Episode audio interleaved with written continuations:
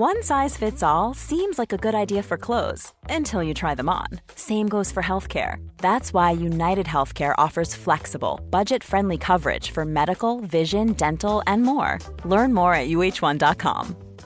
Ready to pop the question? The jewelers at BlueNile.com have got sparkle down to a science with beautiful lab grown diamonds worthy of your most brilliant moments. Their lab grown diamonds are independently graded and guaranteed identical to natural diamonds, and they're ready to ship to your door. Go to BlueNile.com and use promo code LISTEN to get $50 off your purchase of $500 or more. That's code LISTEN at BlueNile.com for $50 off. BlueNile.com code LISTEN.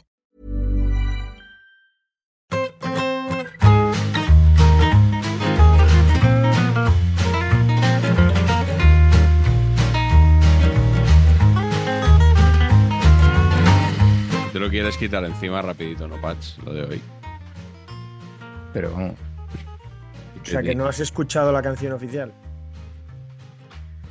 Es que ni- España ni se clasificó para esta Eurocopa, o sea, que no deberíamos, no deberíamos ni hacer programa de esta Eurocopa. Estoy bastante de acuerdo. Yo creo que al revés, cuando no se clasifica España es cuando la gente quiere saber ese Mm. vacío. Hay un vacío legal y Mm. Sí, sí, sí.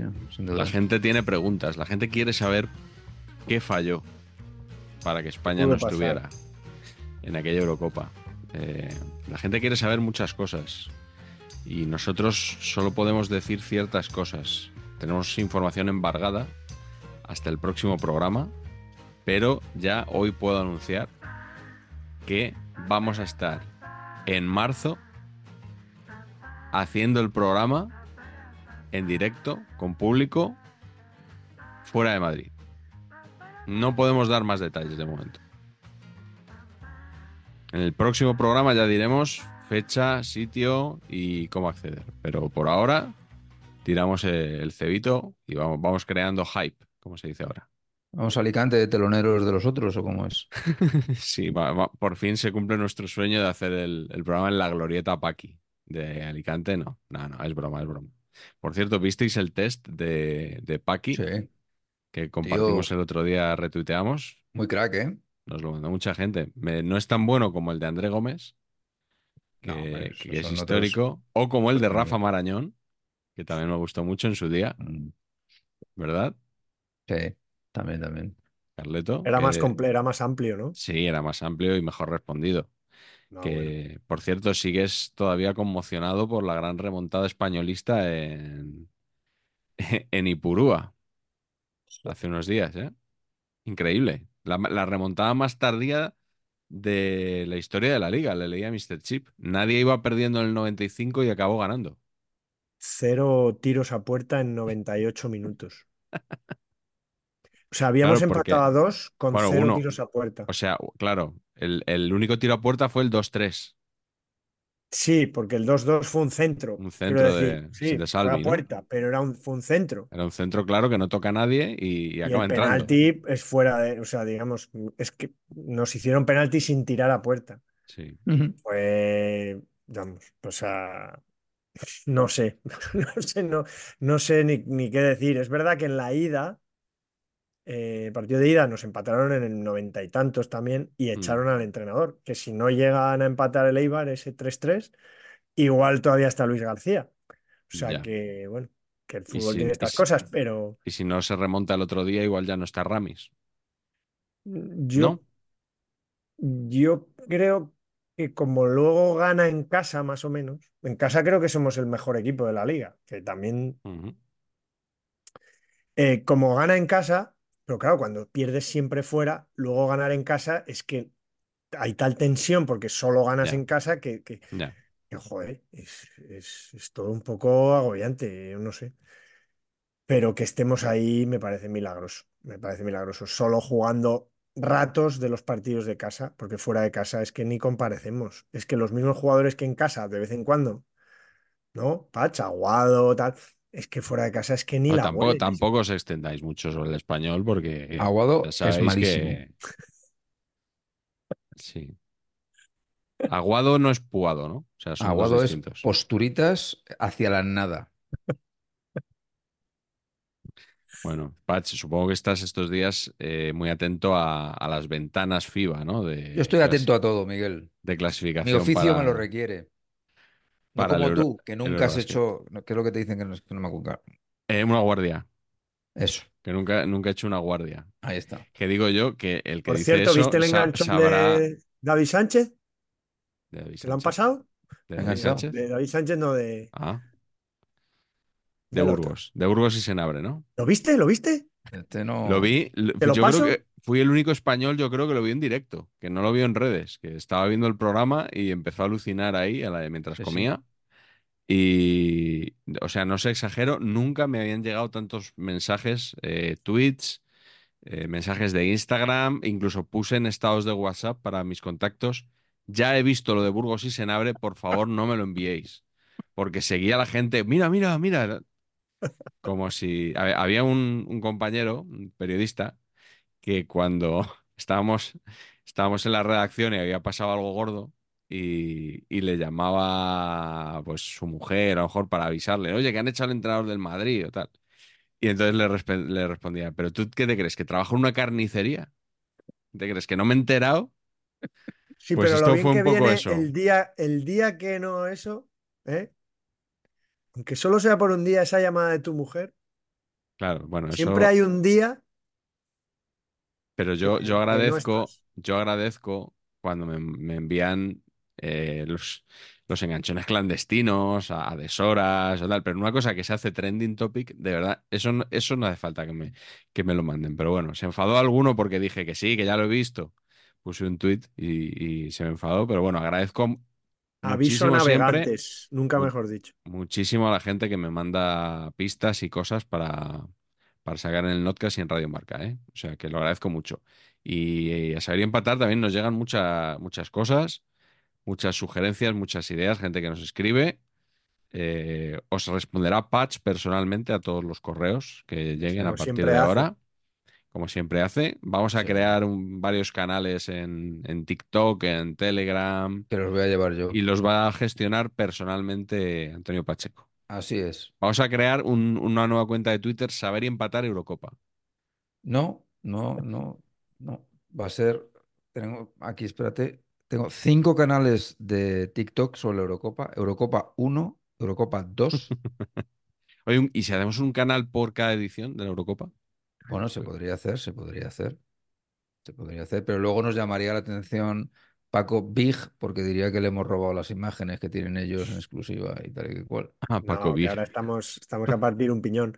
Pensad que os puede pasar como a mí, que toquéis el techo de comentar las finales claro. de- del Sí, sí. 60 al 80 con las, las que os gustan a vosotros. Yo estoy esperando la siguientes. llamada de, de Televisión Española de Rivero para, para comentar las del 84, 88, todas esas. Sí. Sí, pues es que las iba a hacer Rivero, sí, sí. Claro, por eso que estoy esperando. No con- sentado, como veis, eh, para esperando la llamada. Yo voy a la de ahora, ¿A la de? A la de ahora, a la que toca ahora. Esa me, me van a llamar a mí. Vas a a la- Alemania. A la dos, Bueno, de eh, hecho, claro, vas a Alemania. Ha renovado el seleccionador. Claro. Y, y antes también Y va, antes también voy, sí, sí. si todo va como tiene que ir. No será nuestro, nuestro bolo en Alemania, estarás diciendo. Lo que, Ostras, lo que Eso tenemos sí en que marzo. molaría que te cagas. Ah, no, porque he dicho que era ciudad española. Exacto. No puede ser. Pero bueno, podemos llamar un día al cónsul y que nos lo mueva allí, ¿no? Para hacer saber y empatar en, en Alemania. Sí. Ya que es amigo O a- nuestro, Consul o enseguida, a- ¿eh? Al poeta, ¿no? el enseguida. cónsul nos mueve eso. El Oye, del la- Cervantes. tener un amigo cónsul tiene que servir de algo. Sí. Sí, sí. Vamos, Pero él es vamos. en Frankfurt, Berlín. Ya, sí que no es exactamente, ¿no? Nos Claro. gusta más ya, Berlín supongo que, que es otra ci- circunscripción. Nos Sí. gusta más Berlín que Frankfurt del Meno. Pero bueno, si hay que hacerlo en Frankfurt del Meno, se hace Se y ya hace, está. eh, sin problemas. Sí, señor. Y hoy vamos a hacer esta Eurocopa 92, esta Eurocopa que fue extrañísima para todos. Yo no hice la colección de cromos, porque claro, no estaba España. Es que yo ni me enteré que, que existían estos cromos. Yo no sé si alguien hizo. Carleto, tú, tú, bueno, tú ya eras no. mayorcito aquí para cromos, No hice las. No hice las de la Euro. ¿no? Yo la, hice la del 88, porque la del 84 me pilló muy pequeño, y esta igual me había animado a hacerla, porque yo tenía 14 años todavía, y, y todavía no me desenganché de los cromos, a los que me enganché luego mucho más tarde, ya, ya de mayor. Eh, pero hay unos años ahí que te da vergüenza hacer la colección. Sí. Y, y bueno, eso, eso coincidió con las Eurocopas siguientes. Pero nos vamos a situar, como siempre, en el año 92 con nuestro ya mítico y esperado repaso Garci de este año en el que eh, se inaugura, queridos amigos, la primera línea de alta velocidad de España, que es una... ¿Ah, sí? Sí, sí, es un acontecimiento que estaban ustedes deseando oír, que lo sé, Sí, nosotros todo lo que sea ferrocarril, es que ¿verdad? nos flipa. Que es Sobre el, todo este. El- claro, el transporte del siglo XXI, el- del el ferrocarril. Pues eh, Madrid-Sevilla, alta velocidad, ese viaje inaugural en vísperas de la Exposición Universal de Sevilla eh, 1992. Por tanto, también aquel año hay que recordar cuando Curro eh, se hundió ahí en, ¿no? Salvar a Curro, salvar a Curro, ¿os acordáis de aquello? Sí, Fue bastante sonado. Esta mascota, Patch, ¿cómo definirías a, a Curro? No sé si hemos hablado en excelente, de las mejores que ha habido, seguramente, ¿no? excelente. Mm. El tema mascotil eh, lo vamos a abordar en, en breve, en breve. El arzobispo de Pamplona acusa a los españoles de desenfreno sexual, no sé si a todos, así en, en general. El petrolero Mar Egeo naufraga frente a la costa de La Coruña y provoca un desastre ecológico de grandes magnitudes. Eh, se establece la Unión Europea mediante la firma del Tratado de Maastricht Bosnia-Herzegovina declara su independencia de Yugoslavia. El diario Pravda, eh, citado recientemente en un debate en- a propósito de Real Madrid Televisión, en la cadena COPE, por Miguel Rico, eh, que era el órgano oficial del Partido Comunista de la Unión Soviética, eh, y lo había sido durante casi ocho décadas, sale a la venta por última vez. Estados Unidos establece oficialmente relaciones diplomáticas con Rusia eh, las elecciones de, de Estados Unidos, Bill Clinton, candidato demócrata, derrota por 370 a 168 votos electorales al presidente George Bush, que el que haya visto el episodio de George Bush en Los Simpson recuerda cómo cerraba Bush sus memorias antes de que se las destrozara Bart Simpson, que era como cumplí todos mis objetivos en mi primer mandato, no era necesario tampoco eh, ser reelegido para un segundo. En Venezuela tiene lugar un fallido golpe de Estado del teniente coronel Hugo Chávez junto a los soldados del movimiento bolivariano MBR 200 para intentar derrocar al presidente Carlos Andrés Pérez. Juan Pablo II, te quiere todo el mundo, reconoce que fue injusta la condena que la Iglesia Católica perpetró contra Galileo Galilei. A buenas horas habría que añadir también, ya a Galileo no, no le sirvió de mucho. La compañía AT&T presenta el videoteléfono. Esto no acabó de, de cuajar. Muy bien, ¿no? En Colombia, Pablo Escobar se fuga de la cárcel de la Catedral, en las afueras de Medellín. En Estados Unidos, John Gotti es condenado a cadena perpetua por un tribunal de Nueva York. El mafioso, bueno, vamos a decir presunto mafioso, porque tampoco quedó tan demostrado que John Gotti estuviera al margen de la ley. En Italia, el juez Giovanni Falcone muere en un atentado de la mafia. Ya sabéis que había iniciado un macro proceso contra más de 700 mafiosos. Mm, La absolución de cuatro policías que habían apaleado brutalmente a Rodney King, este ciudadano afroamericano, eh, desata tres días de revueltas raciales en Los Ángeles y otras ciudades de Estados Unidos, que acaba con 58 muertos, ahí es nada, y gravísimos daños materiales. El 1 de junio, la princesa Estefanía de Mónaco confirma que está embarazada de su guardaespaldas.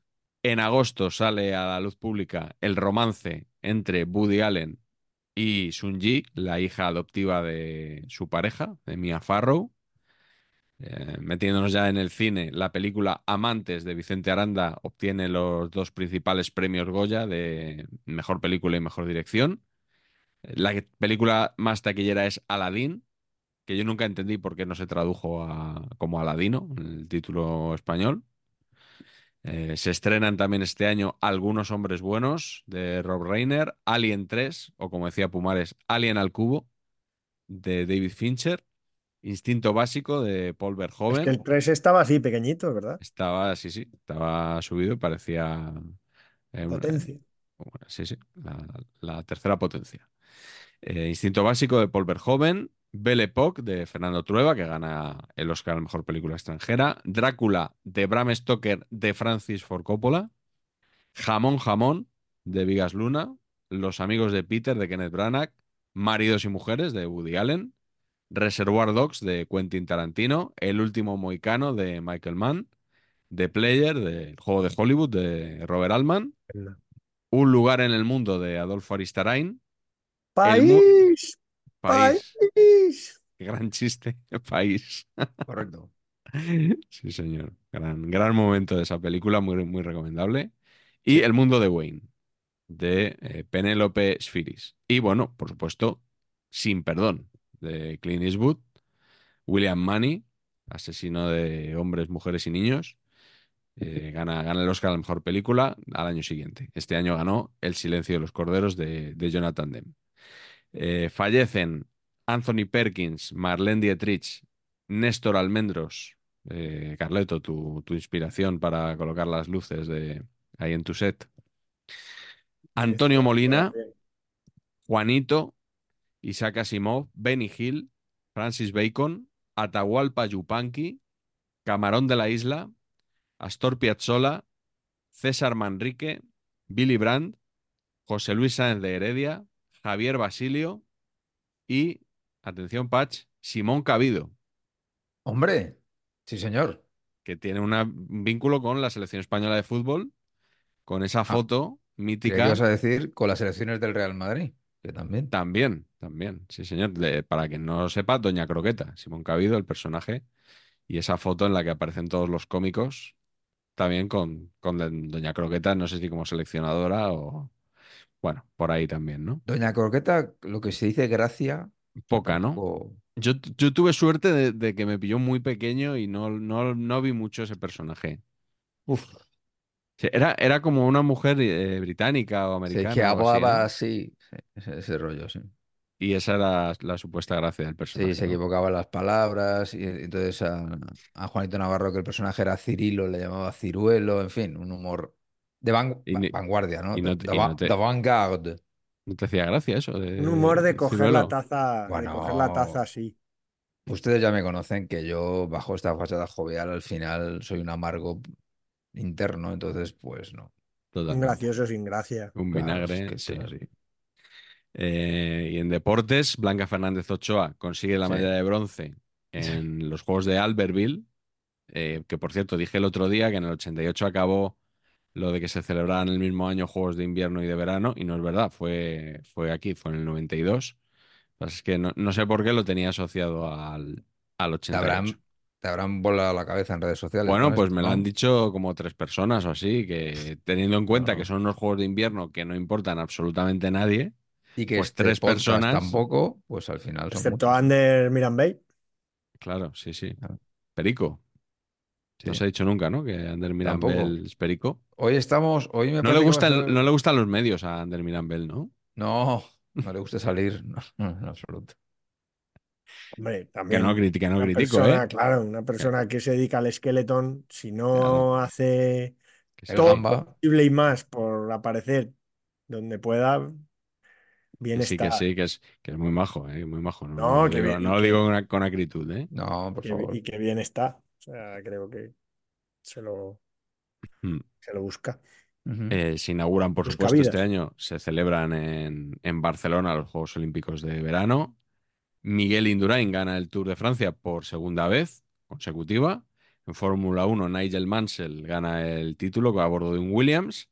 Eh, José Manuel Ibar Urtain, ex campeón español y europeo de boxeo, se suicida desde un, bueno, se suicida desde un décimo piso, además creo que bastante cerca de, de aquí, de donde os estoy hablando. Eh, Jim Courier gana el Abierto de Australia y Roland Garros. El Fútbol Club Barcelona gana su primera Copa de Europa, última edición de la vieja Copa de Europa, antes de dar paso a la Champions League, al derrotar en Wembley a la Sampdoria. Carleto, ese partido que recuerdas como si se hubiera disputado ayer mismo. Las Eh, ocasiones falladas por la SAMP. En Riyadh, Vaya equipo de mierda para jugar una copa, una final de la Copa Europa. Sampdoria de Genoa. Con, con perdón. O sea, bueno, el que, el que toca, Carleto, el que toca.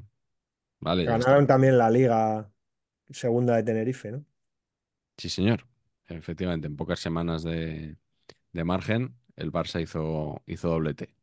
Eh, en Riyadh, Arabia Saudí, finaliza la primera edición de la Copa Confederaciones, que no voy a decir quién la ganó, porque esto es objeto de otro serial que tendrá que hacerse en su momento.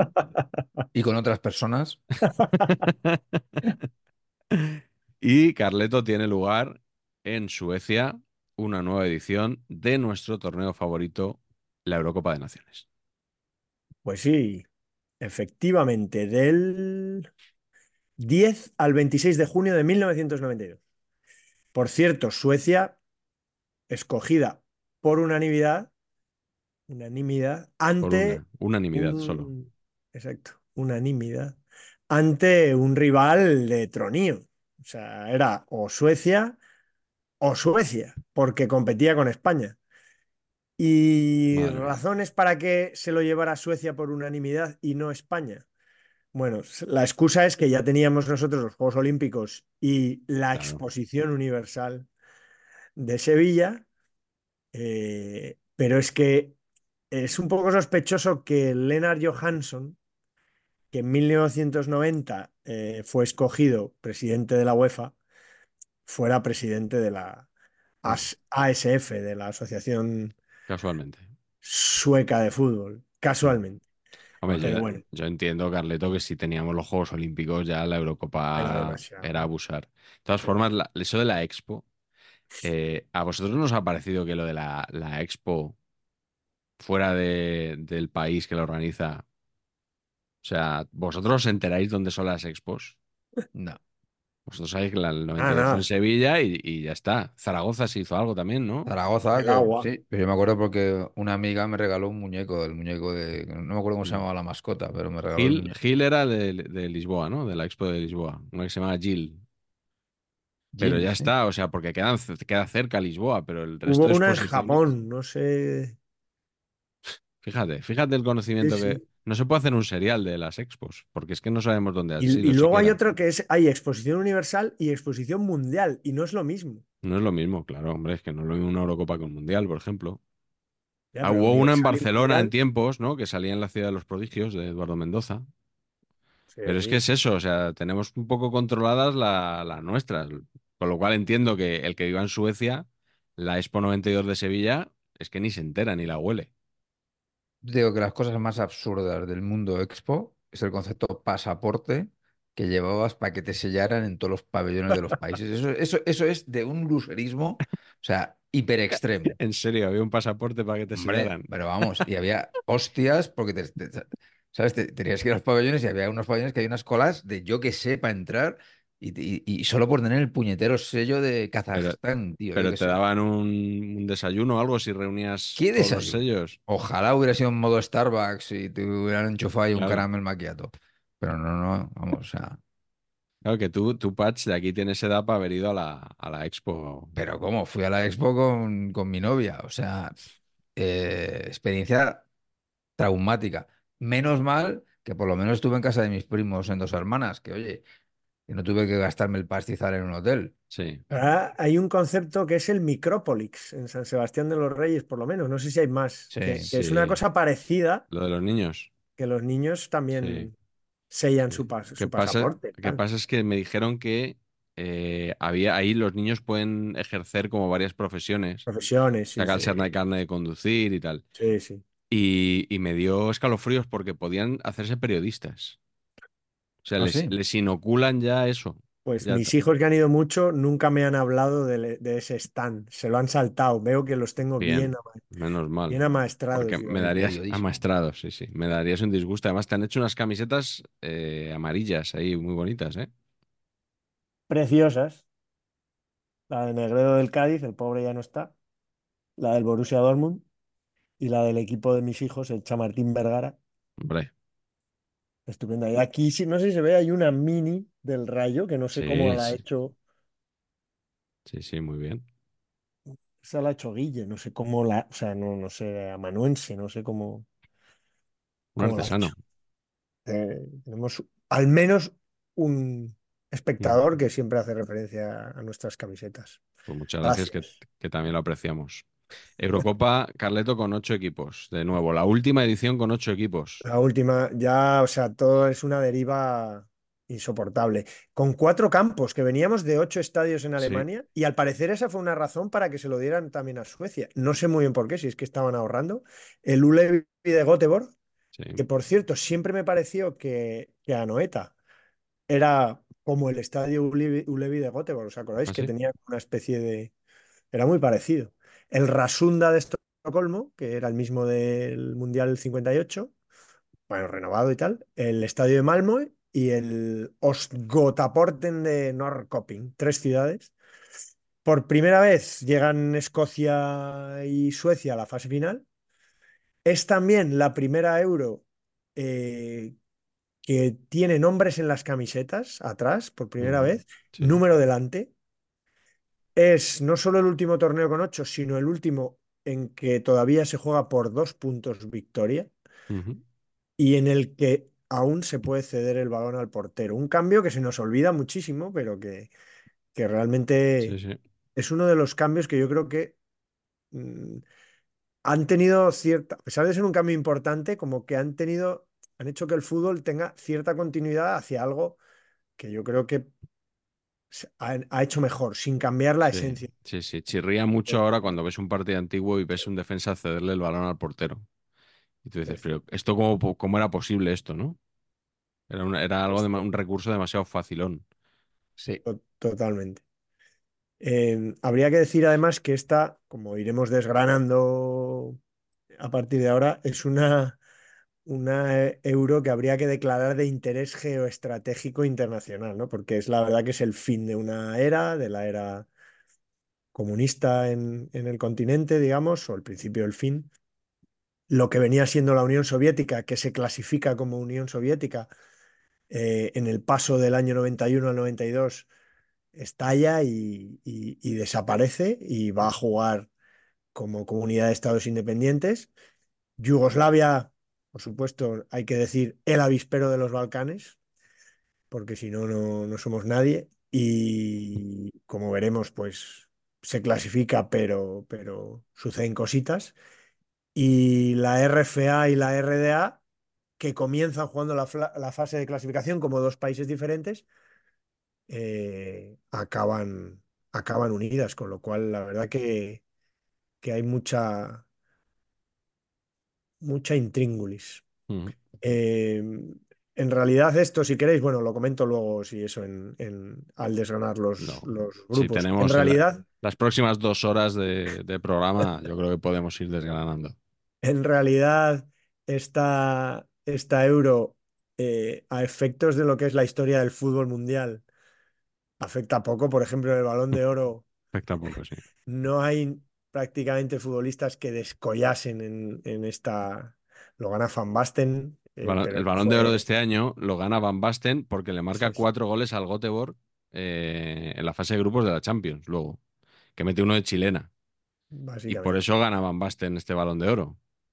Bueno, como luego descubriréis, mete nueve goles también en la, en la fase de clasificación para la Euro, que no está mal. Sí, pero que no, que no es del año 92. Sí, efectivamente. Tiene- también tienes razón. Mm. Muy bien, muy bien visto. Eh, quería daros unos nombres de árbitros, porque yo creo que a alguno le van a alegrar el ojo a, a nuestro querido Patch. Sí. Eh, Bruno Galler, el suizo. Sandor Pool, el húngaro, Patch. Porque era- recuerdo. Te recuerdo, sí.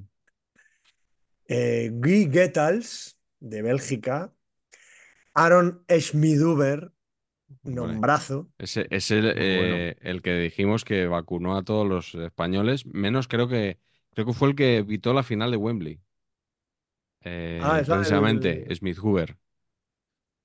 Me Ah, parece que sí, que, que lo critiqué yo aquí un día porque con el Atlético había tenido, con el Madrid también, y me dijo alguien, no, no, Smith Hoover, buen, buen recuerdo que, que fue el árbitro de Wembley. Bueno, para, guay. para ti no, Carleto, pero para pero bueno, muchos que nos las siguen. personas normales, quieres decir. Tulio Lanese, italiano, Tulio también era Lanese, bueno. recuerdo que, que arbitró una eliminatoria eh, Sigma Olomouc Real Madrid ¿Ah, sí? de Copa de la UEFA o, o Recopa, sería la UEFA. Lo recuerdo porque yo nunca había oído el nombre de este buen hombre. Y entonces el, el periodista que estaba haciendo la previa del, del Sigma Olomouc Real Madrid dijo, y arbitra Tulio, Tulio Lanese. Y dijo García, que recen los checos.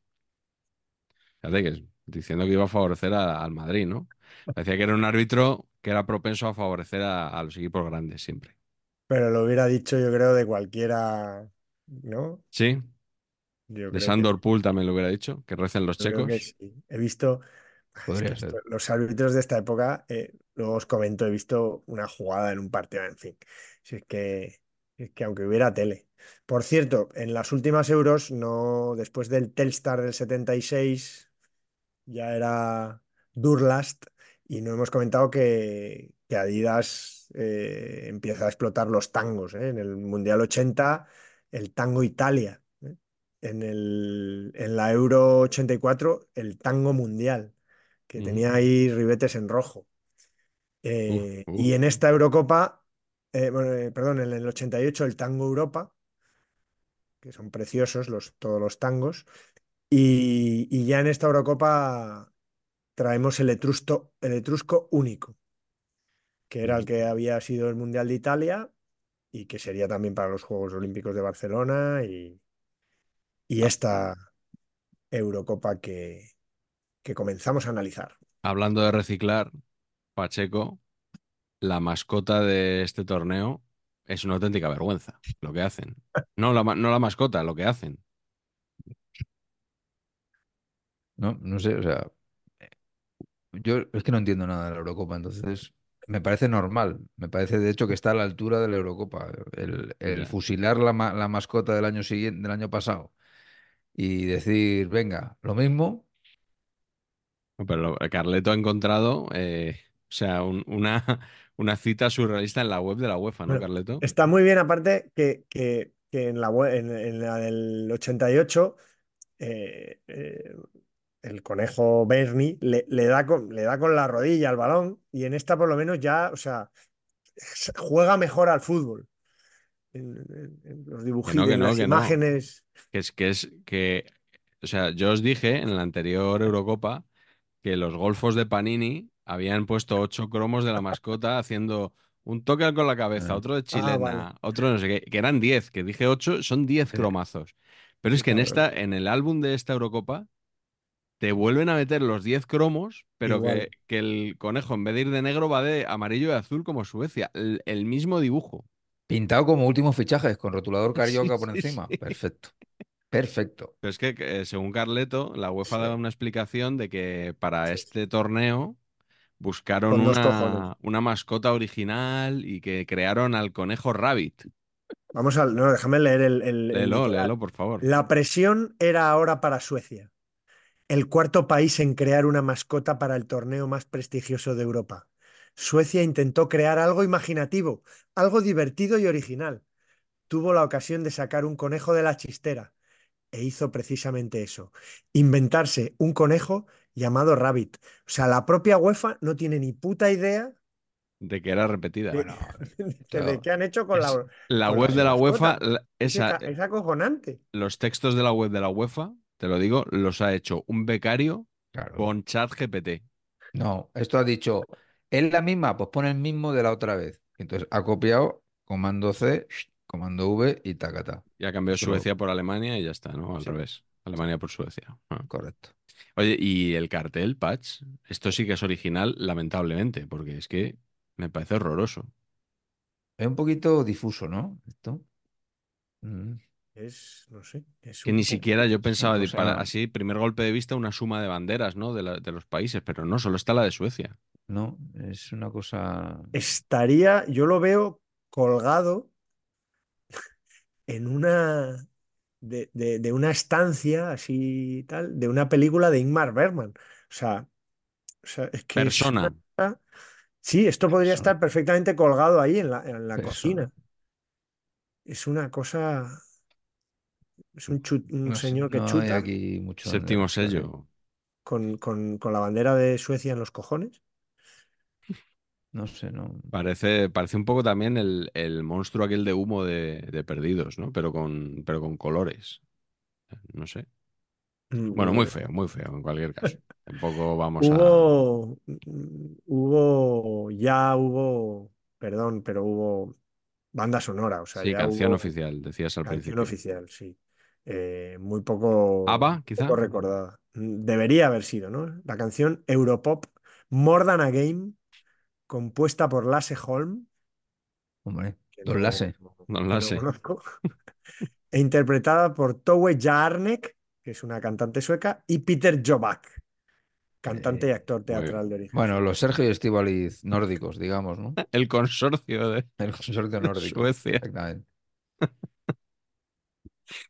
Bueno, pues nada, un torneo extraordinario, por supuesto. Vamos a hablar un poquito de la fase de clasificación. Os voy a contar el drama de España, porque ya digo que es el, último gran torneo en el que no ha estado presente la selección. Eh, es el grupo 1 de, de esta fase de clasificación y la verdad, Carleto, que Francia estuvo sensacional porque ocho partidos, ocho victorias. España ni siquiera fue segunda porque se nos coló Checoslovaquia en el que yo creo que fue su último torneo, ¿no? Eh, también de manera, de manera conjunta Chequia y Eslovaquia. Se nos coló ahí de por medio.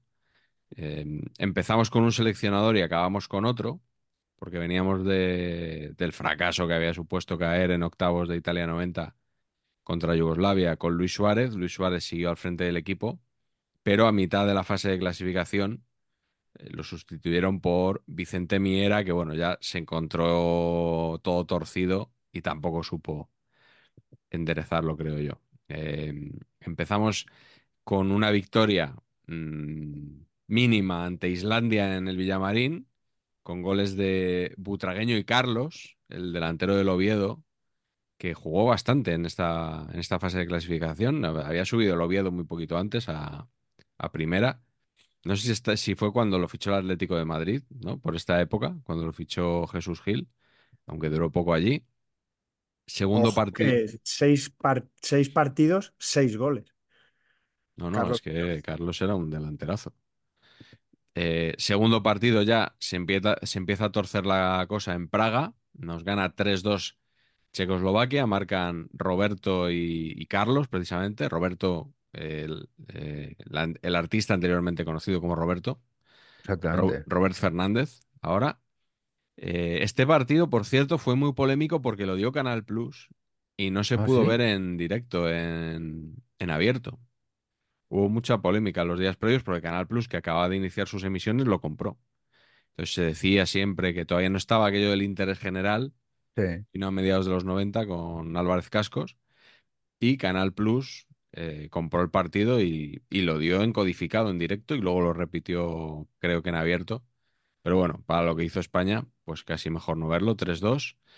Eh, luego hay un 9-0 a Albania en el Pizjuán con goles de Amor, eh, Fernando Hierro, Vaquero, dos de Carlos y cuatro de Patch Don Emilio Butragueño. Otro, otro Albania de... tenía, Albania tenía equipazo, además, ¿eh? Sí, sí, sí. La verdad que igual era aquí la delantera esa que siempre recuerda a. Tomás Guas, ¿no? Minga y Cola. Mira, ahí, cola. Puede que fuera por esta época. Podría ser. Eh, y luego viene la, la debacle en el, en el Parque de los Príncipes que provoca la marcha de, el despido de Luis Suárez.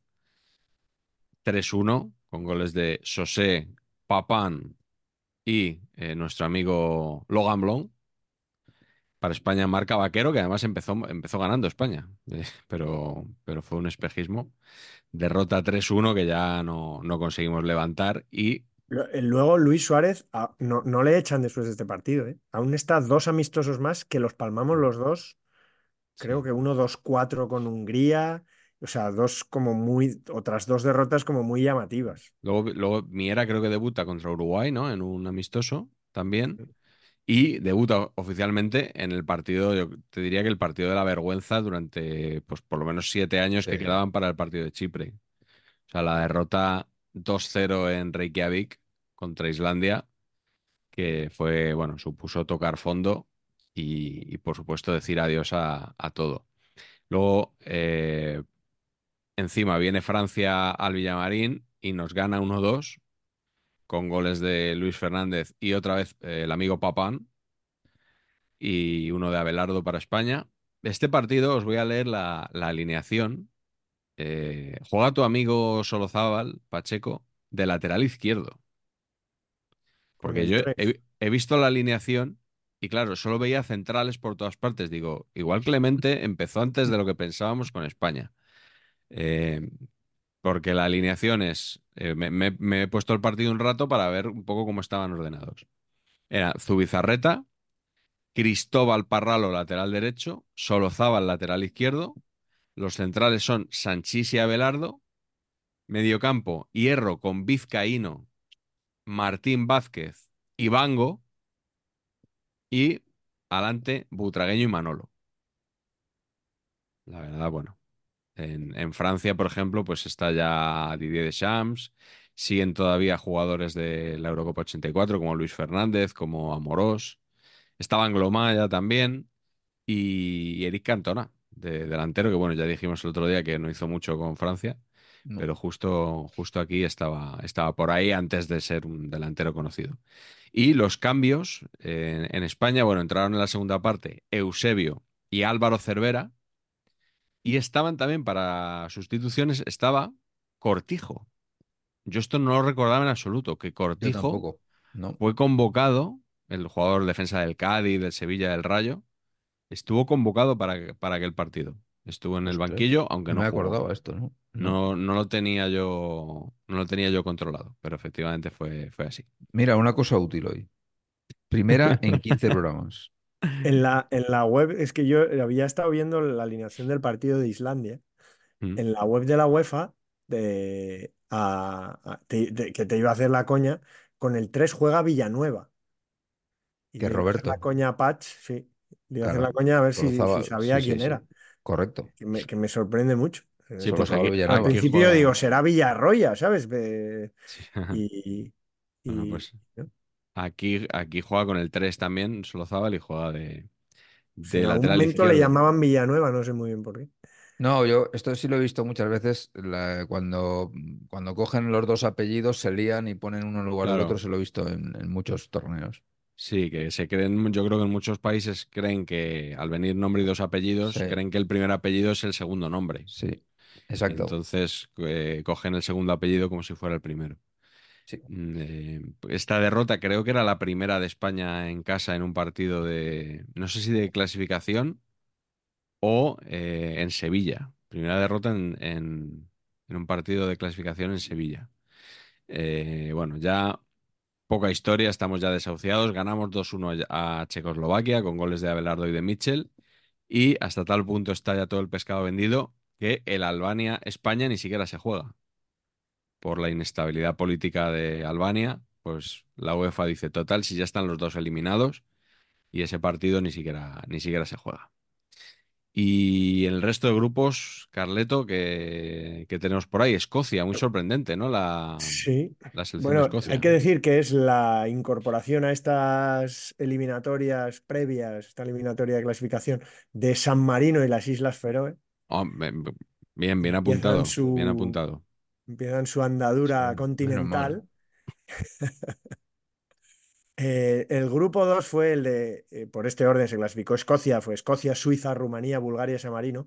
La verdad, Escocia solo perdió un partido en, en- en Rumanía y, y aún así eh, jugaba el último con San Marino y tenía esa, esa baza, pero aún así Suiza pierde el último partido con Rumanía y si ganaba se, se hubiese metido. Había un tal Adrian Knup, que yo no, recordaba, con K, sí. que fue Knup, sí, que, que metió seis goles en este grupo.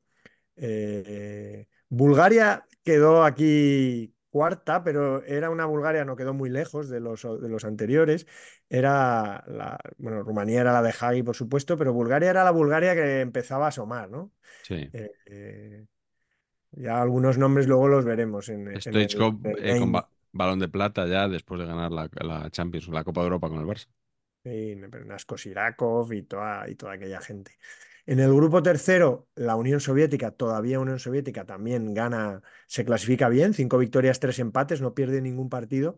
Italia es segunda, Noruega, Hungría y Chipre. Italia eh, empieza, como siempre, Italia, ¿no? Empieza, empata uno en Hungría, empata 0 a 0 en Roma con la URSS y pierde eh, 2-1 eh, con Noruega. Fue el último gol que metió Schillaci con Italia, el único que marcó fuera de los que metió en el Mundial, Sí.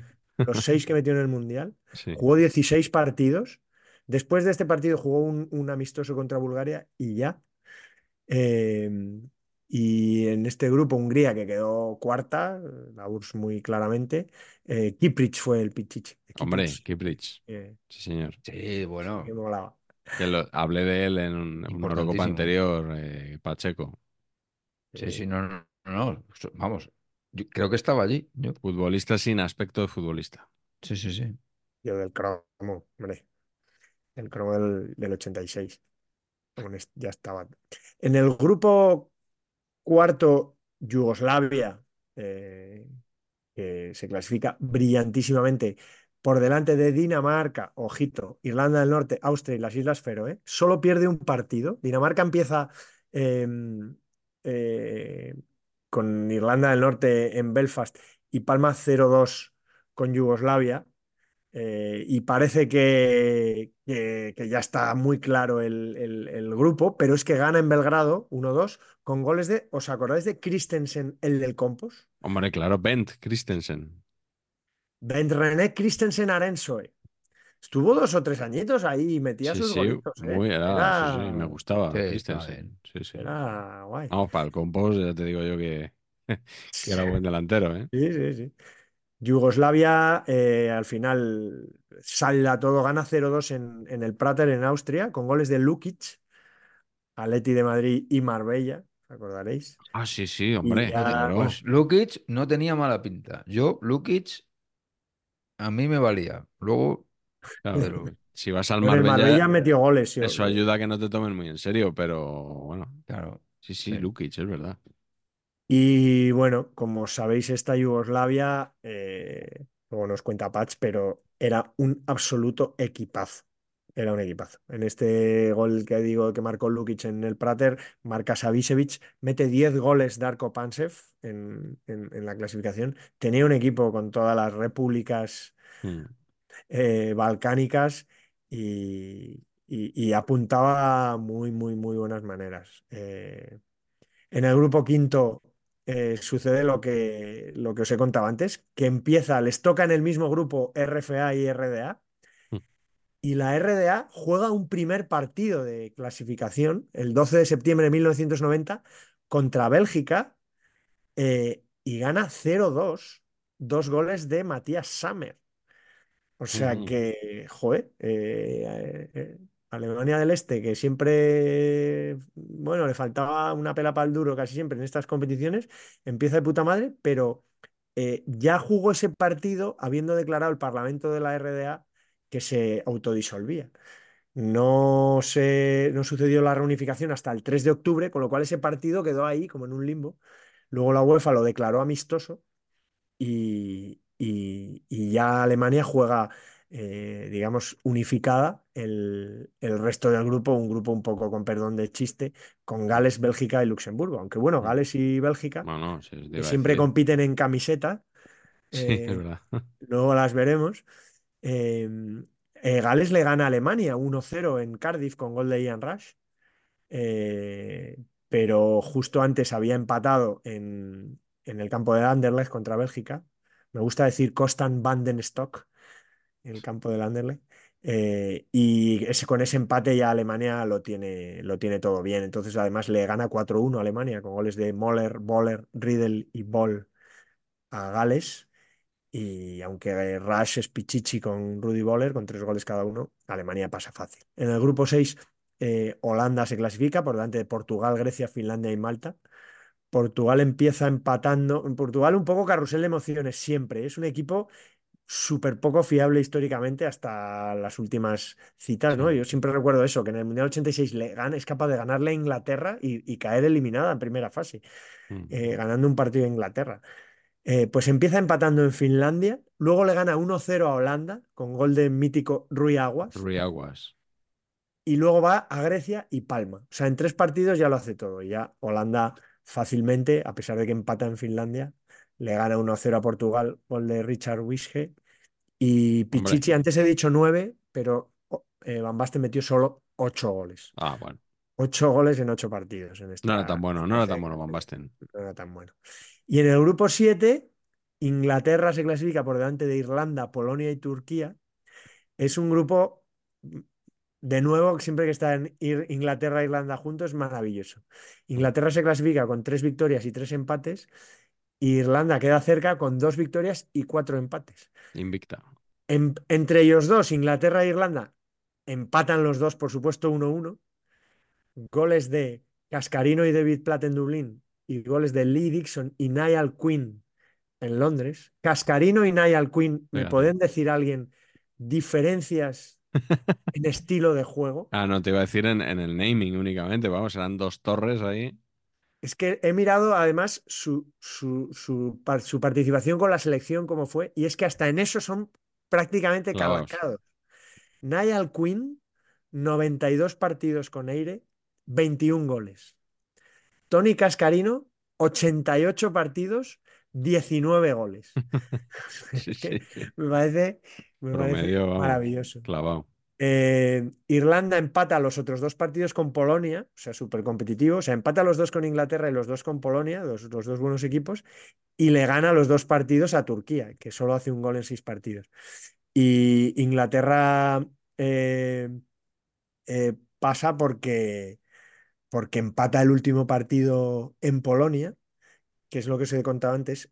Va perdiendo 1-0 y hay un penalti clarísimo a favor de Polonia que el árbitro pita córner, que no es ni córner, porque se va solo un, delantero contra el portero, le regatea, le derriba al portero, la ha tocado él, el, el- el delantero, y pita córner. De eso es de descarado todo el equipo protestando. Y al final empata Lineker y se clasifica Inglaterra. Y así alcanzamos la fase final de esta Eurocopa.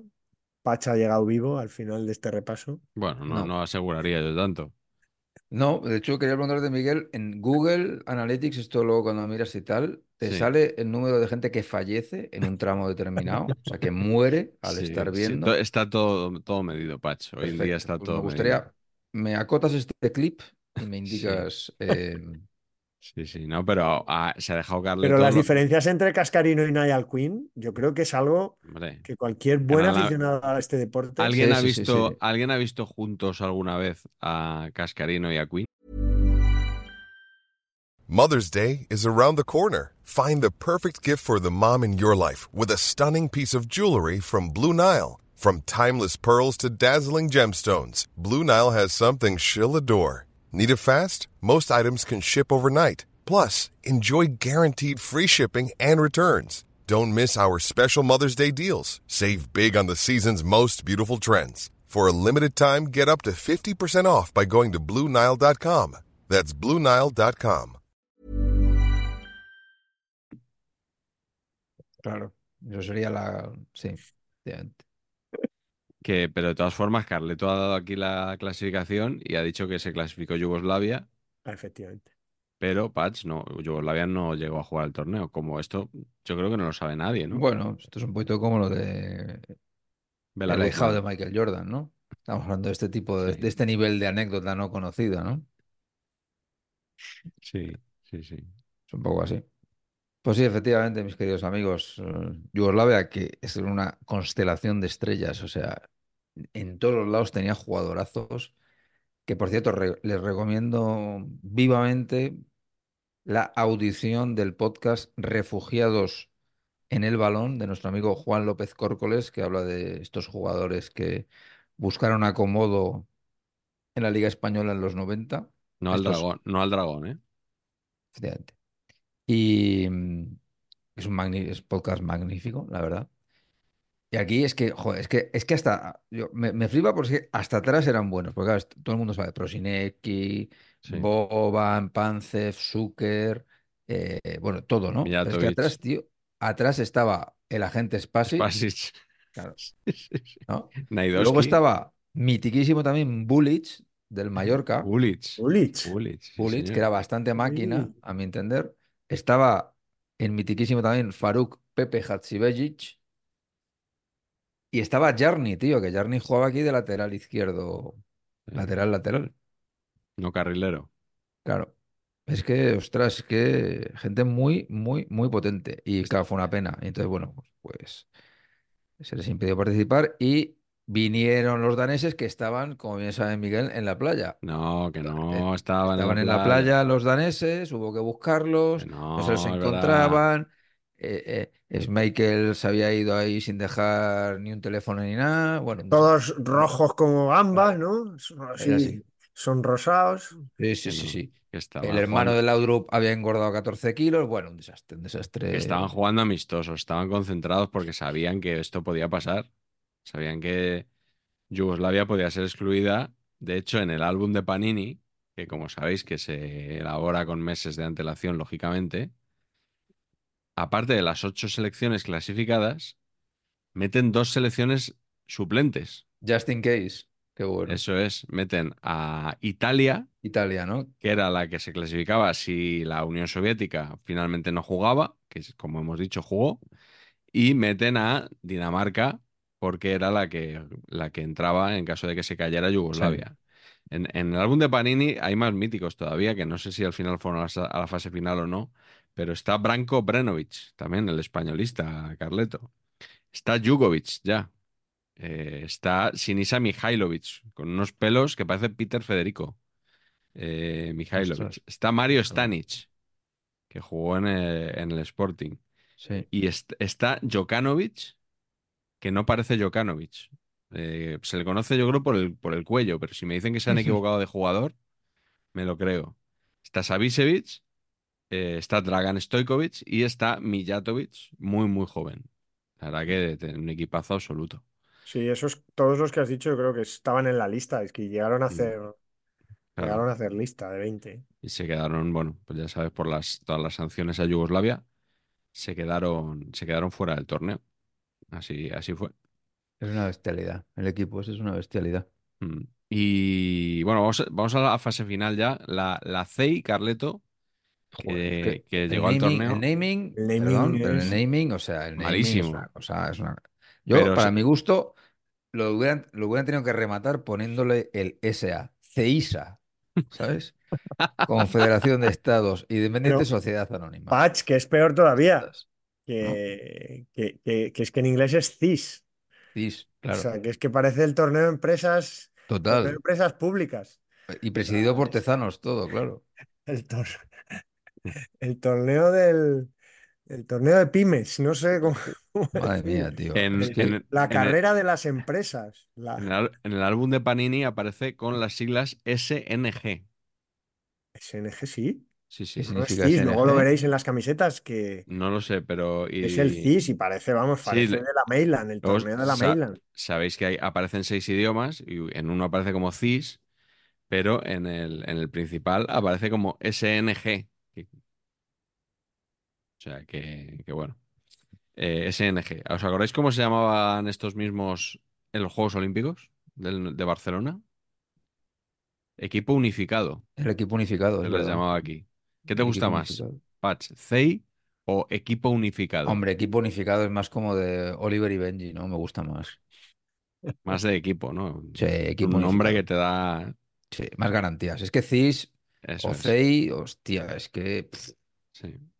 Joder.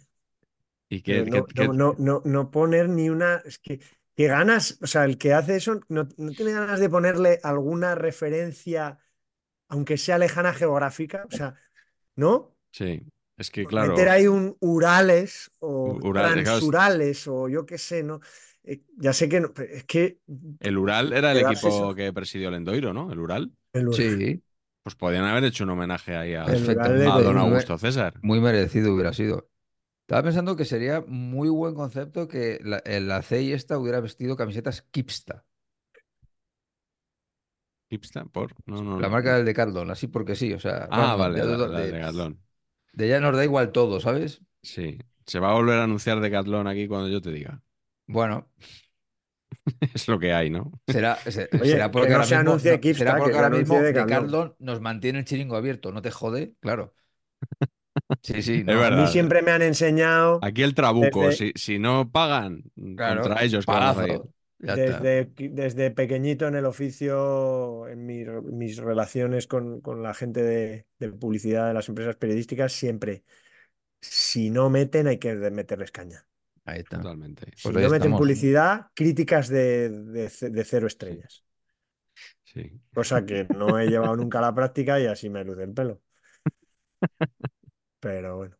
Bueno, pues la comunidad esta de estados independientes, eh, como sabéis, se clasifica a la Unión Soviética brillantemente por delante de Italia y a finales del 91 se disuelve, creo que el 26 de diciembre del 91, ¿eh? la declaración número 142H del Soviet de la República Sí, Soviética. hombre. Establece formalmente la autodisolución de la Unión Soviética. Este mensaje se autodestruirá, pero a lo, a lo grande. Mm. Y, y obviamente el equipo de la Comunidad de Estados Independientes incluye solo algunas repúblicas. A la sazón, Rusia, Ucrania, Bielorrusia, Kazajstán, Uzbekistán, Turkmenistán, eh, Kirguistán, Armenia, Azerbaiyán, Moldavia y Tayikistán. ¿No están Eh, todas ahí?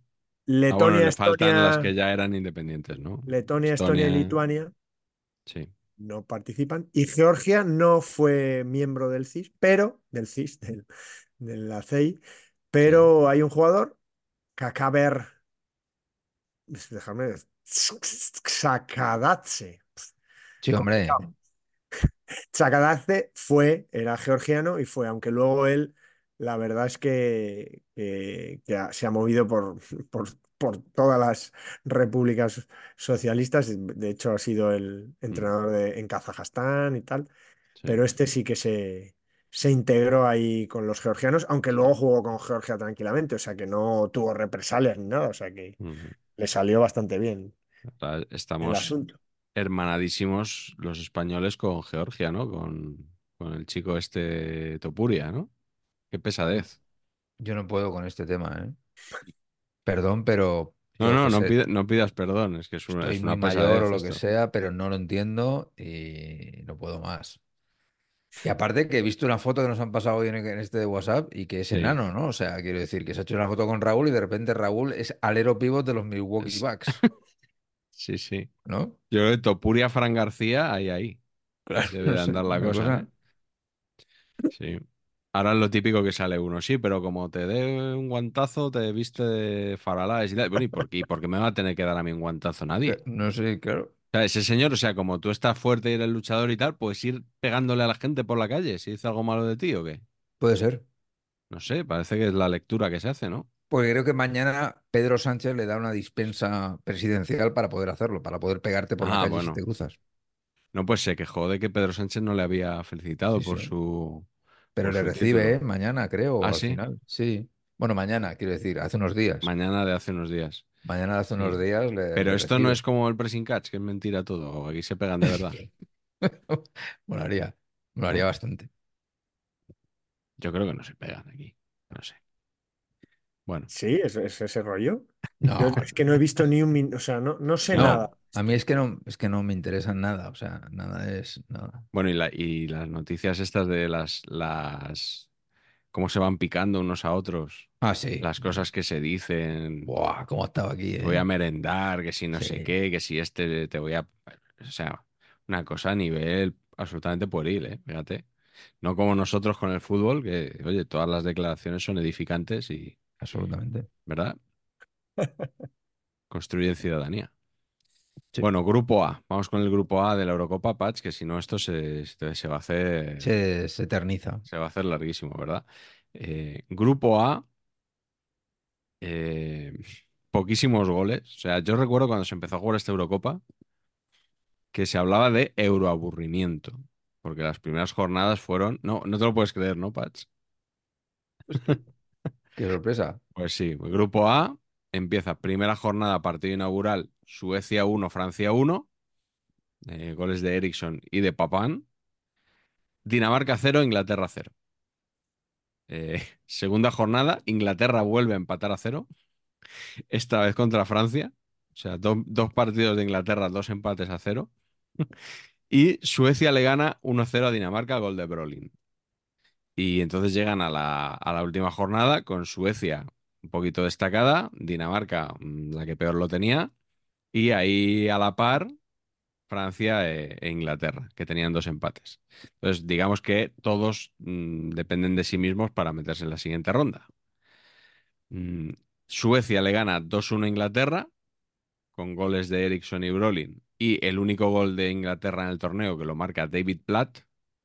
No sé si os gustaba este jugador. Muy a favor. ¿eh? Muy a me- favor. a mí me Siempre los goles como- con, con- con rebote, Sí, con- de- Muy bien, sí, muy bien. siempre como eh, semifallo, Sí. que, que, eh, empalma y da en el suelo y va para arriba, cosas así siempre. sí, sí, me gustaba. Juego en, la- en Italia también, ¿no? En la Juve, en la Sampdoria y tal. Me, me gustaba a mí este, este jugador, David Platt. Y en el otro partido, pues yo creo que un poquito la sorpresa, ¿no? Eh, porque Dinamarca, como hemos dicho, pues no se contaba mucho con ella y gana 1-2 a Francia, que había hecho esa fase de clasificación extraordinaria. La Francia de Platini como seleccionador, que no lo hemos dicho.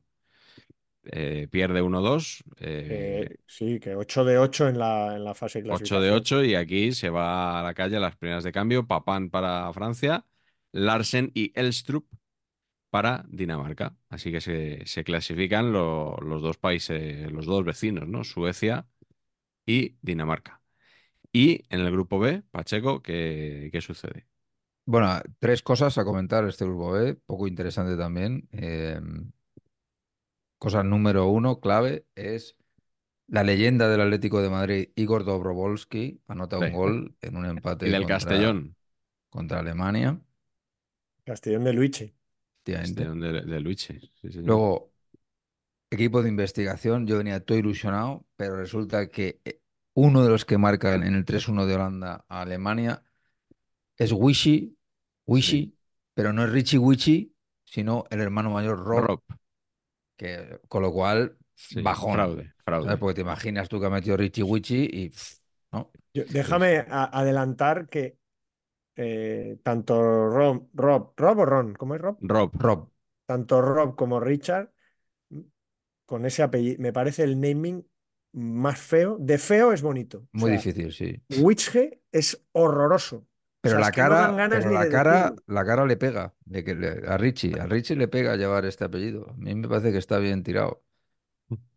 Y también está, y luego la tercera cosa que quería hacer notar es que muy bien Escocia, sí. muy bien, muy bien, porque pierde los dos primeros partidos, todo bien, pero es que en el tercero mete tres goles y los tres haciendo marca Escocia. McStay, McClure y McAllister. Sí, señor. Eso es lo bonito. Ya que vas a meter goles, coño, que no, ha- haz marca. Pues oye, bien. Fenomenal. Y pasa primero Holanda y, y segundo Alemania. Y El gol de Rob, por cierto, es un chicharro de falta, un golazo, ¿eh? Sí, del Todavía se recuerda. del apellido feo. sí. Bueno, pues entonces eh, voy yo si queréis con la, con la primera semifinal, Dinamarca-Holanda, por supuesto favorita Holanda, que era la actual campeona del 88, que tenía todavía los, al trío del Milan en, bueno, en gran forma, aunque hacía un par de años que, que no ganaban la, la Copa de Europa.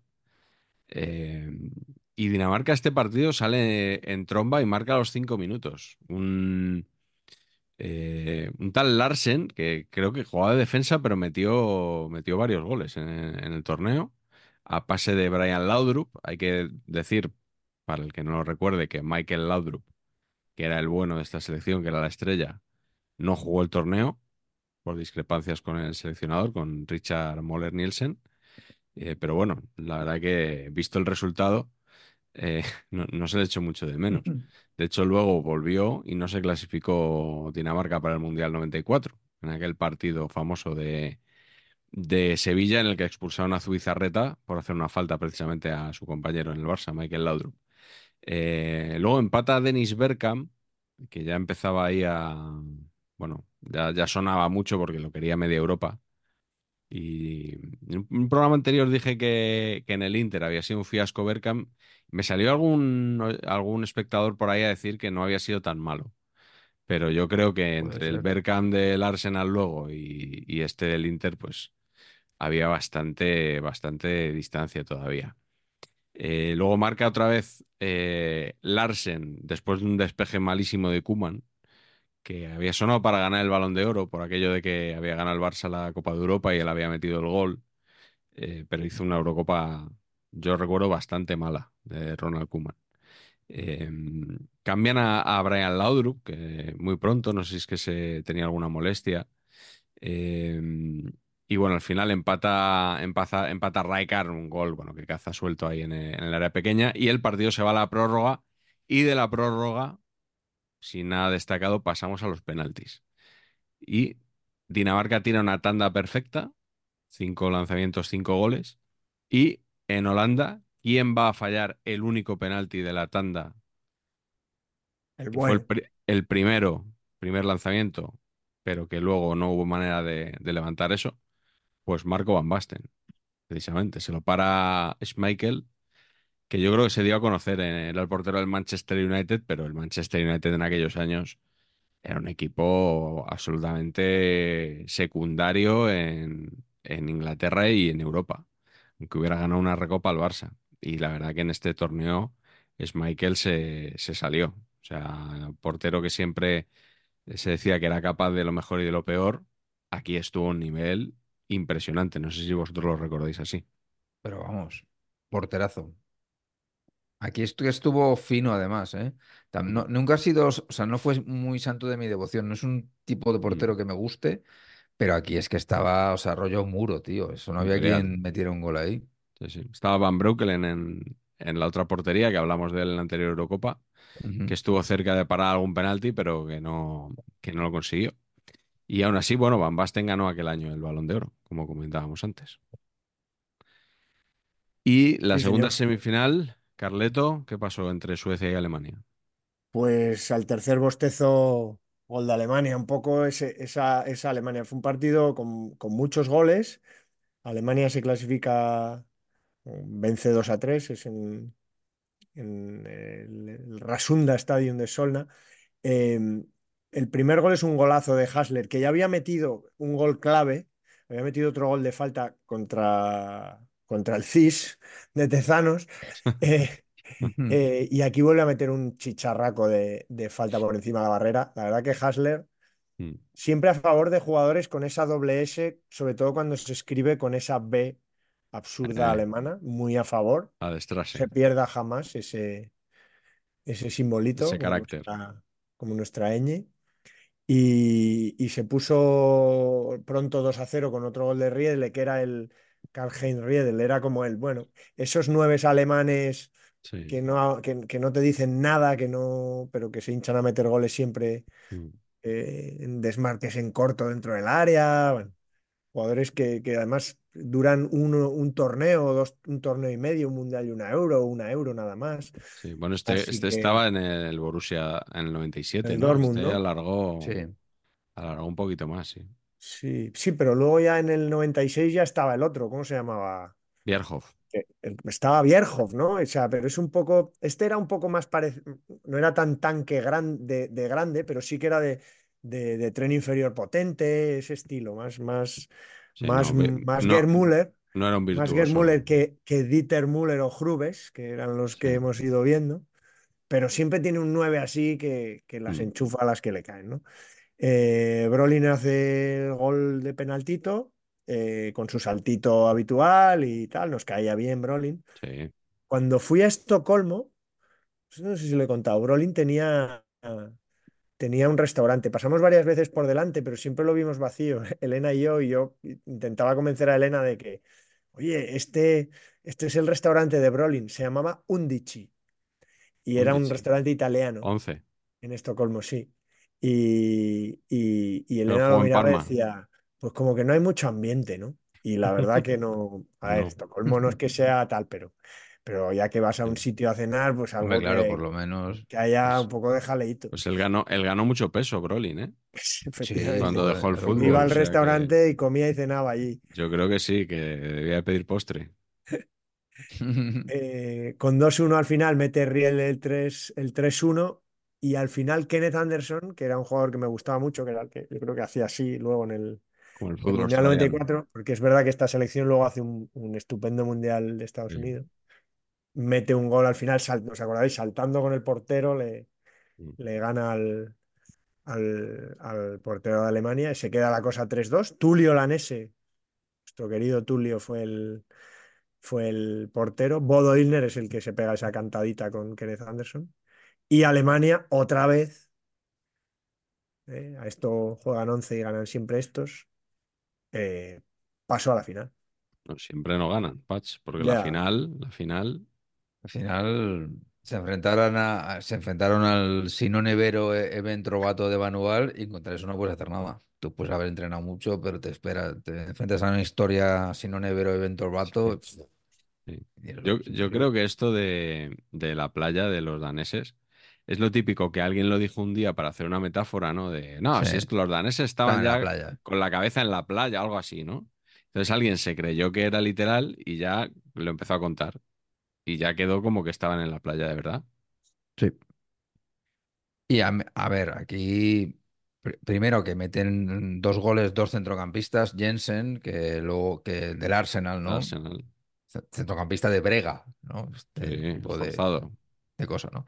Y luego Bilford, que tiene una historia chunga, que, que es que tenía a su hija con leucemia en, en ese momento y, dijo que no iba a la, a la fase final y le convencieron porque al final, que, que le convencieron porque cuando no jugaban se podía ir a ver a la niña.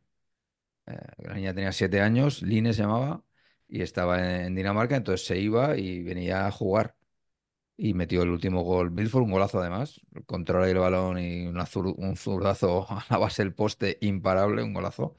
Y la niña se murió dos semanas después de, de, de ser campeón. Es una historia tristísima. Mm. Y, pero no sé, yo creo que, a ver, yo creo que igual aquí íbamos todos con Dinamarca, ¿no? Para, Hombre, para hacer un vamos. Sino Nevero evento vato de manual, Por supuesto. de historión y tal. Y ni el mejor guionista, ¿no? Se hubiera imaginado El guionista cosas. del fútbol, qué bueno es el guionista Claro, del fútbol. Claro. Sí, sí, sí. Pero Oye, es verdad que pues, no hubo, no, tengo la sensación que aquí tampoco hubo gran, gran partido, ¿no? Como que. Quiero decir que, que es verdad que Michael saca tres o cuatro finas, Sí. pero no fue Sí, una cosa de metió, metió gol pronto Jensen, no, no, no luego fue- no fue un asedio de esto no. de. A mí me sorprendió en su día lo fácil que ganó Dinamarca esa final. Claro, Mm. ¿no? Eh, sin gran, o sea, bien, pero sólido, vaya, muy sólido, Y Fleming Poulsen, ¿te acuerdas de su paso por el Castilla o no? por supuesto. Un experimento, ¿eh? de esto. En, en Castilla no había, no jugaban extranjeros, muy poco. Ujú. Uno de, otro que jugó en el Castilla, que es dato absurdo absoluto, que es Markkanen, un delantero finlandés, El de que es el, la NBA. que es el padre del jugador de la NBA. ¿Ah, sí? Sí, ¿En sí, serio? sí, ¿así? Y jugó en el Castilla, el padre de Markkanen. Sí. Ojo. Sí, esos fichajes extranjeros random cuando no fichaban extranjeros, porque ahora ya, Sí. sobre todo latinoamericanos, pero Stalai, ¿te acuerdas de Stalai? Salai sigue verdad. jugando, ¿no? Salai. En, en- en- en Alemania jugó 50.000 temporadas titular en Sí. equipos de media tabla. Yo te Salai, diría que sí, hoy sí. que lo nombraban hace unos días, ¿eh? Yo creo que sigue jugando Salai. ¿Os acordáis de Ceferino con Z? Ceferino con Z. César Prates, otro crack. César Prates. Sí, sí. No, no, sí, eh. Habría que hacer un día un especial de extranjeros en, en filiales o algo así. Te diría más, portugueses en filiales. Portugueses, sí, abundan. Portu- sí. En, en el Barça, Sí, en el Barça portugueses. sí, y sí, y portugueses. eh, ¿cómo se llamaba este? El camerunés. Dongu. Don Gu, sí, Don Gu lo nombré yo aquí. Esos hay varios de. Pero, ¿y esto? ¿Pero qué hace, qué hace este hombre aquí? Patch, no me, no me resisto, perdonar, pero creo que está bien traído el- la nueva incorporación del español para Sí. su equipo filial uruguayo, Gastón Valles. Nombrazo, ¿eh? Total. Y tiene pinta, ¿eh? Ese chaval Tiene tiene buena pinta. pinta, sí, señor. Tiene pinta. Con la Bueno, jugada pues- de el pues hablando- Eibar. Hablando de nombrazos, si os parece, va- abrimos ya el capítulo de Masters of Naming. Comentadme, por favor, qué, qué Yo os ha llamado por la atención. Yo quería empezar por uno de los pichichis, que los pichichis tenían tres goles, hubo uno de cada equipo, digamos, que es Henrik Larsen, no Henrik Larsson, Muy bien, ¿no? sí, sí. Es que, Sí, sí. Eso es. o sea, me acordaba de Larsen, pero que no que se llamaba Henrik, en realidad. Ujú. Y joder, es casualidad, ¿no? Que Sí, sí. Bueno, igual es Larsen como. Se llamen Henrik los dos. Sí, pero bueno, yo creo que son nombres bastante comunes de todas formas, ¿no? Pero bueno, sí, sí, es, es, es bastante casualidad, la verdad. Eh, ha- hablábamos antes de Adrian Noob. Eh, la verdad que los delanteros Sí. suizos de esta época, o sea, porque ahora te sale de corrido decir Stefan Chapuisat. Claro, la primera vez que leías ese nombre te, te costaba que memorizarlo, ¿no? Chapuisat. También de ese Dortmund que de, de aquellos Sí. años que nombrábamos antes. Y Kubilay Turkilmaz. Bueno, muy buen nombre. Oh, maravilloso. nombre. Este me encanta, Turkilmaz. Es maravilloso. Mm. En Checoslovaquia estaba Kuka. Cuca. Eso me recuerda al, al Monaguillo y a, y a Arturo González Campos que hacían bromas con la palabra cuca. Ah, sí. Sí. Oye, y yo como homenaje a lo que os he contado de San Marino y las Islas Feroe, en San Marino hay un futbolista que me parece que tiene un nombre absolutamente delirante y maravilloso, que es Valdés Pasolini, del cual no he encontrado más sí, sí. información Jugadorazo, ¿eh? que jugó en el Cosmos 20 años. O Valdés sea, Pasolini. venía del Cosmos a jugar con San Marino. en Se el lo Cosmos- él. Cosmos, Cosmos. Cosmos de Nueva, Nueva York. York. Se lo, se lo pagaba él, vamos. El viaje. Valdés Pasolini. Me, me parece. No, no. Espectacular. Sí. Tirando por el tema británico, en Gales teníamos ya a Gary Speed, que, que murió ya hace, hace algunos años. Y eh, me, hacía mucha, me llamaba mucho la atención también un escocés llamado Maurice Malpas. Malpas. Sí, a mí también. Un de poco como cromos, la, como la productora de Clint Eastwood, ¿no? Malpaso. De los cromos, a mí. me- Malpas. Sí. Y, la, y la editorial que le debe dinero a, a Que le tengo a Galder. sí, A, sí. me- a media España, yo creo, le debe dinero mal paso, sí. Sí, sí. Eh, ¿qué más? ¿Qué más tenéis por ahí? A ver.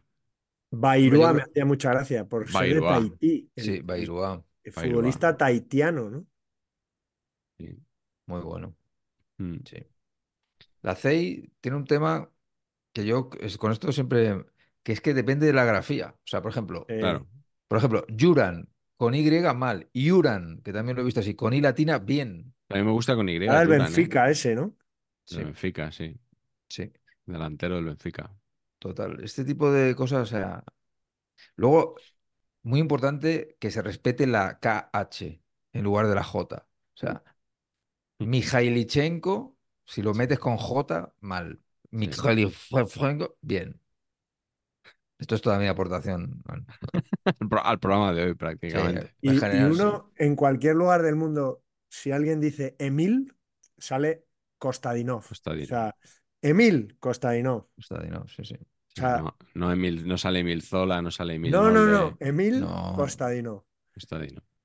Sí, Sensacional. sí. En, en Portugal, que siempre deja nombres, Sí. nombres Portugal buenos, tiene siempre. tenemos a, a Rui Aguas y Rui Barros.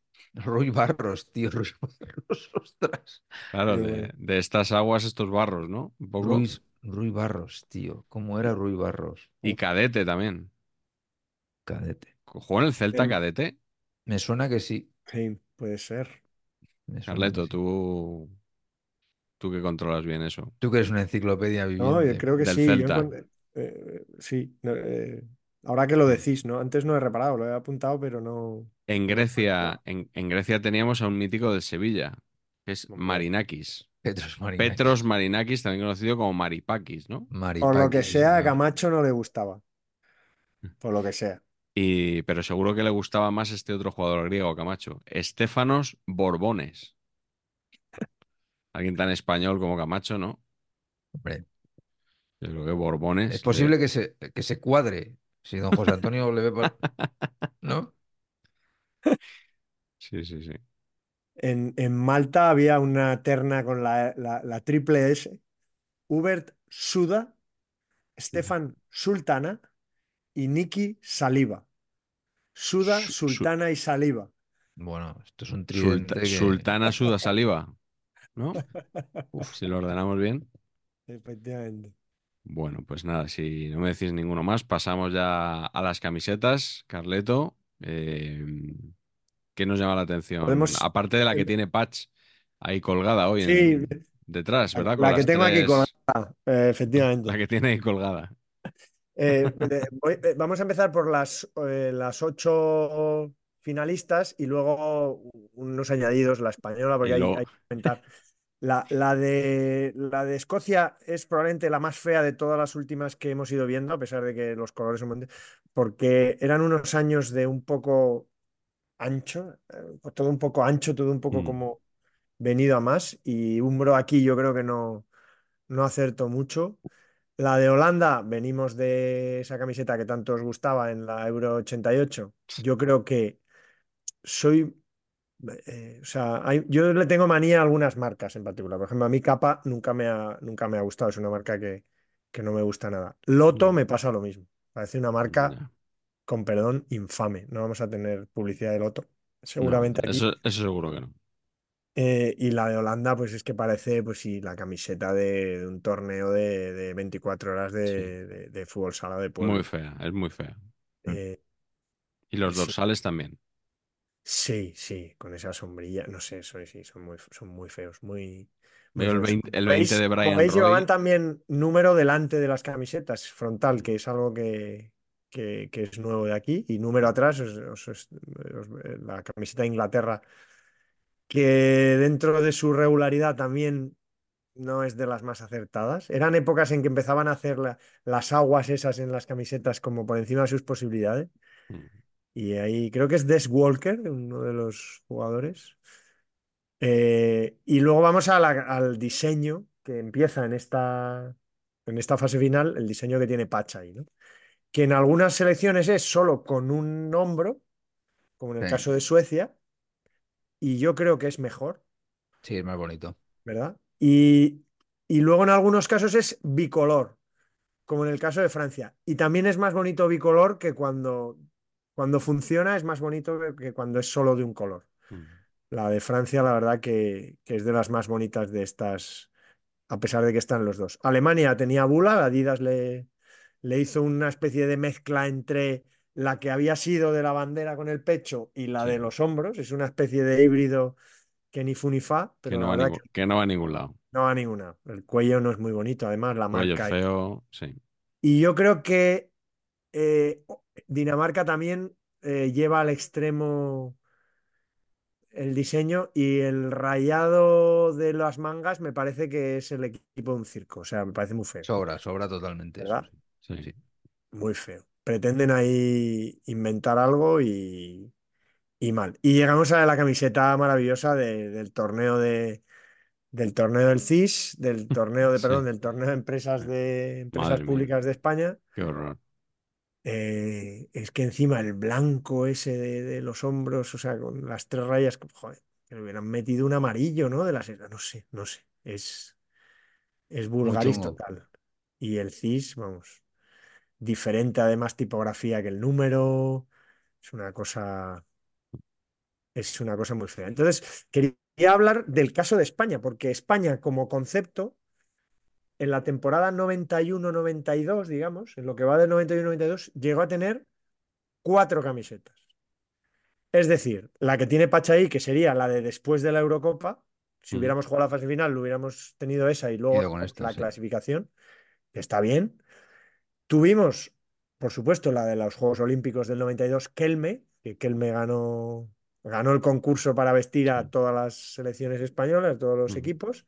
Esas dos por un lado, que, que están en nuestro imaginario, pero es que además durante lo que has dicho tú, que tuvimos dos seleccionadores, tuvimos también dos camisetas, porque el se acabó el contrato con Lecoq Sportif justo a mitad, justo cuando cambia el seleccionador. No sé si tendría algo que ver, pero es que eh, a París eh, vamos con la Lecoq Sportif y el partido de vuelta en Sevilla con Francia ya es con una Adidas.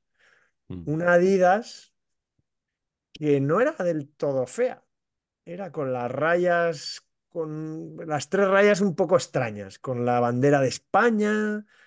Bueno, pero no estaba mal tirada, no la veo del todo mal. No sé, Patch, cómo, cómo la veáis en, en esa alineación. La banda blanca esa sobre la que está la bandera de España me gusta, fíjate, me gusta. La línea llega solo hasta el hombro, digamos. Está- O sea es que- curioso, está bien. Y luego he metido tres, tres últimas, eh, o dos, veo que dos, me ha faltado la de Italia, pero Italia tenía una diadora eh, muy clásica, no se clasificó, y he metido a Gales y a Bélgica que separaran un poco sus caminos aquí. Bélgica fue con Adidas, que cayó eliminada con su Adidas tradicional, parecida a la española, bastante bien, Mejor con amarillo que chillón, amarillo chillón y rojo, diablo rojo. Y Gales ya se fue, volvió a Umbro Sí. después de hacer cosas raras. Y bueno, no es muy bonita tampoco, pero, pero vaya. Estamos un poco en crisis, eh. Empieza un poco una crisis, eh, Después de unos años potentes en el tema camisetil. Bueno, pues nada, y ahí lo dejamos, Patch. eh, hashtag los modistos. ¿Se te ha pasado rápido el programa? Bueno, ¿Volando o no?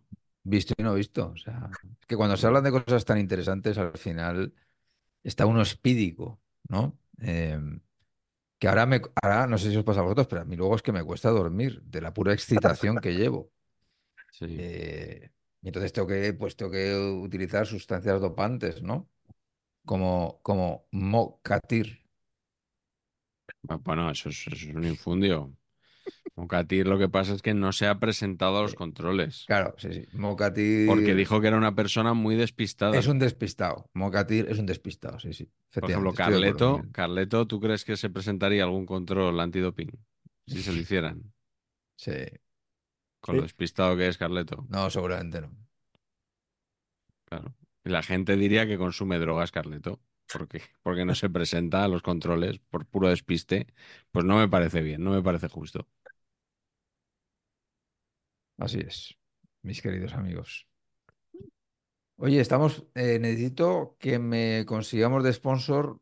Quiero, pro- quiero las gafas estas de Apple, las absurdas, Ah, sí, las de iPhone, las gafas de iPhone. las gafas de iPhone, porque me gustaría hacer el programa de una programa de Eurocopas con las gafas puestas. Los tres digo, ¿eh? No solo yo. No Sí. sé como vosotros que os dan libros y a mí no. No, no, yo quiero para todos. O Oye, sea- que hemos trincado de un libro los tres. Ah, sí, es verdad. Sí, Como sí. que os dan libros y a mí no. Hombre, a Patch no le mandan nunca libros. A mí nunca me mandan libros. A Siempre nos mandan a ti o a mí, pero a Claro, Patch lo a mí. tienen ahí castigado. Porque él los escribe. No, porque soy, soy un loser. ¿Cuándo sale tu libro, Patch? El No nuevo libro. Creo que en mayo, ¿En mayo? creo. Pero no lo sé, o sea que no digo fecha porque es que no lo sé. Pues sí, hemos trincado un libro. Y un probablemente un buen invitado, ¿no? Hasta aquí podemos leer. A todos Esto los sí podemos leer. Hasta aquí podemos leer. Es un programa de muchas incógnitas que es posible que nu- nunca se desvelen. Ya dije que teníamos más preguntas que respuestas hoy. Sí. El que haya llegado hasta aquí tiene, tiene, vamos, se merece que le digamos algo mm, Personalizado. que solo que, le- sepa. él. que le hagamos super thanks. Claro.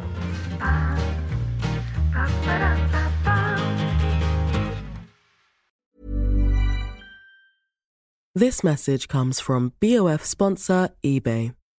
You'll know real when you get it. It'll say eBay Authenticity Guarantee. And you'll feel it. Maybe it's a head turning handbag, a watch that says it all, jewelry that makes you look like the gem, or sneakers and streetwear so fresh every step feels fly. eBay gets it. So look for the blue check mark next to that thing you love and be confident that every inch, stitch, sole, and logo is checked by experts.